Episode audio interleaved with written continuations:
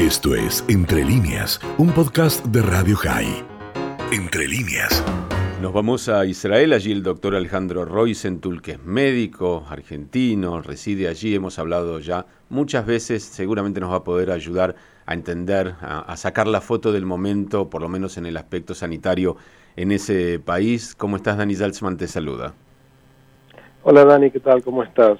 Bien, Alejandro. Bueno, queda claro que la vacunación es efectiva cuando se realiza masivamente y muy rápidamente. Israel lo hizo. La pregunta es qué pasa con aquellos que no se han vacunado porque hay una proporción todavía del, país que no ha querido o no se ha acercado a los vacunatorios y si eso puede poner, entre comillas, en riesgo lo que eh, llaman tanto la inmunidad de rebaño. Bueno, el, plan de vacunación y todas las medidas que están usando acá, eh, el éxito de las mismas no es solamente por la vacuna, sino, también por todas las medidas de prevención que hizo acá Israel, como cerrar eh, el, país. Ya hace muchísimos, muchísimo tiempo que eh, no hay turismo en, Israel y también se cerró el aeropuerto prácticamente también a los israelíes y por supuesto todas las medidas de sanitarias que, tenemos hoy en día. Eh, y claro, como vos decías, tenemos mucha gente que está vacunada, un 85 de la población que pudo ser vacunada está vacunada hoy en día. Eh, todavía faltan eh, las jóvenes de 12 a 16 años, que a 15 años, que es todavía una población que no pudo ser vacunada porque todavía no hay permiso de la FDA, pero muy pronto ya, parecería que el mes que viene, eh, sí se va a dar el permiso a la FDA, entonces ya las vacunas que ya están acá esperando van a vacunar a ese millón, millón y medio de chicos que no están vacunados. Eh, o sea que lo importante en este momento, como, como vos bien decías, el, está la población que no está vacunada, entonces hay que tratar de, eh, de evitar el contacto directo con, con, con en lugares cerrados o de, trabajo con la gente que sí está vacunada. Por eso está eh, el, lo que se dice el, el, eh, pase verde o los protocolos eh, de los lugares de trabajo. Por ejemplo, un restaurante no puede entrar gente que no está vacunada con dos dosis dentro del, del, restaurante o dentro de un museo o dentro de un cine para no decir lo que vos bien decías, que cómo hacemos para que para tratar de, confinar un poco el, virus que no, no se siga expandiendo. Ahora Alejandro, me imagino que estarás al tanto que ayer eh, comenzaron a regir algunas medidas aquí que son bastante laxas, digamos, eh, respecto de lo que Israel vivió y de lo que en Europa todavía se está viviendo, pero igual aquí hay mucha resistencia, va a ser y es muy difícil de controlar. Eh, ¿cómo, ¿Cómo imaginas una perspectiva de un país que no tiene las suficientes vacunas y no tiene la capacidad de poder controlar o de convencer a su población de que las restricciones, aún con el costo que tienen, entendiendo que la Argentina es un país mucho más extenso, con un casi 50% de pobreza, que, esas medidas son necesarias, que, puede esto complicarse y mucho, porque estamos entrando en nuestro periodo de otoño-invierno. Sí, eh, yo te voy a contestar, mira, acá, eh, acá también la gente le es difícil, acá también la gente se quedó sin trabajo, acá también pasamos eh, veranos y vacaciones y y muchas veces me decían, bueno, acá la gente tiene que salir de vacaciones. Bueno, acá en Israel también tienen que salir de vacaciones. Las mismas, los mismos problemas eh, psicológicos de, de, depresión y falta de trabajo también pasan acá.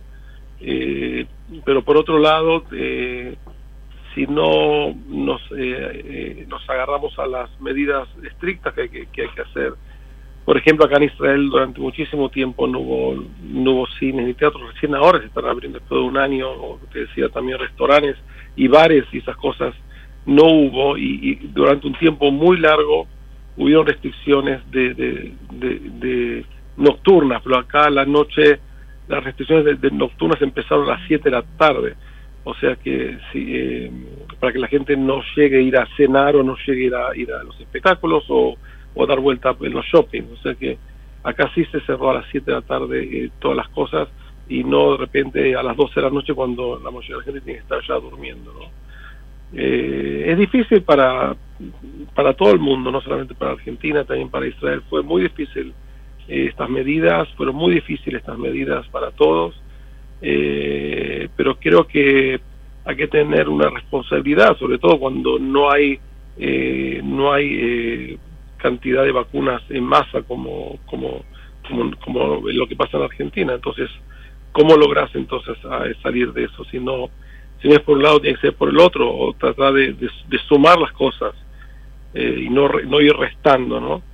Eh, yo pienso que estoy convencido de que si hubiera sido el tema solamente de las vacunas acá en Israel y las fronteras estarían abiertas, la gente estaría dando vueltas de un lado para otro, no, no, hubiéramos, no hubiéramos usado el barbijo, hubiéramos seguido eh, mezclándonos acá sin, sin ninguna restricción, no estaríamos así en Israel. Alejandro, ¿cómo se percibe desde la comunidad científica el futuro en el sentido de que queda claro que Israel eh, está ya encaminado con el tema vacunas, pero nadie sabe exactamente cuándo habrá que repetir ese esquema vacunatorio, si habrá que hacerlo por cambios de cepa, si habrá que hacerlo porque las vacunas tienen un límite en el tiempo en que la protección, la inmunidad se sostiene. ¿Cómo, ¿Cómo se va viendo? Porque los primeros vacunados ya van a cumplir eh, varios meses de haberlo hecho y todavía no sé si se sabe exactamente cuándo debieran revacunarse. Bueno, hay varios puntos. Uno que eh, es que no se sabe, eh, no Israel quiere prevenir a todo precio la entrada de cepas nuevas. Por eso la restricción de los turistas y también de los israelíes de ir y venir por el mundo, eso va a estar todavía durante varios meses sino más. O sea, esto está eh, es una medida muy importante eh, para seguir controlando y no y no, no, hacer pasos para atrás. Y otro es que eh, no hay ninguna prueba de cuánto dura la inmunidad. supuestamente lo que dicen los trabajos científicos duraría unos seis meses, pero lo, esto tampoco se sabe exactamente pero lo que, lo que sí Israel está ahora en planes es de vacunar a la población en seis meses ya tener las próximas dosis para hacer un, eh, un booster eh, para eh, en seis meses vacunar a la gente, hacer otra dosis para obtener, mantener la inmunidad por, otros por otros meses. No se sabe todavía, en eso estamos. Alejandro, había un desarrollo de una vacuna israelí, por lo menos uno que hemos sabido, que incluso el embajador argentino en Israel había tenido conversaciones para que se pudiera probar en este país y hasta producir. ¿Se sabe algo? ¿Se ha avanzado? ¿En qué fase está? Eso estaba, es un estudio que está todavía en, fase en fase 2 eh, y eso está, está en estudio todavía eh, y todavía no, este, lo que se sabe que, que, cuando se iba a pasar a la fase 3, a la fase 3 que no va a ser acá, se estaba buscando algunos lugares como para poder eh, implementar esta, esta fase 3 y seguir adelante. Claro, necesitas, necesitas una base de población que no se haya vacunado o que no se haya enfermado. Eh, porque cuando haces un, estudio eh, doble ciego, o sea, necesitas un, control que, que, no esté vacunado. Y como acá hay muchas vacunas, entonces no se puede tener una población que no la vacuna para hacer un estudio. No es ético, no pasa las pruebas de la ética.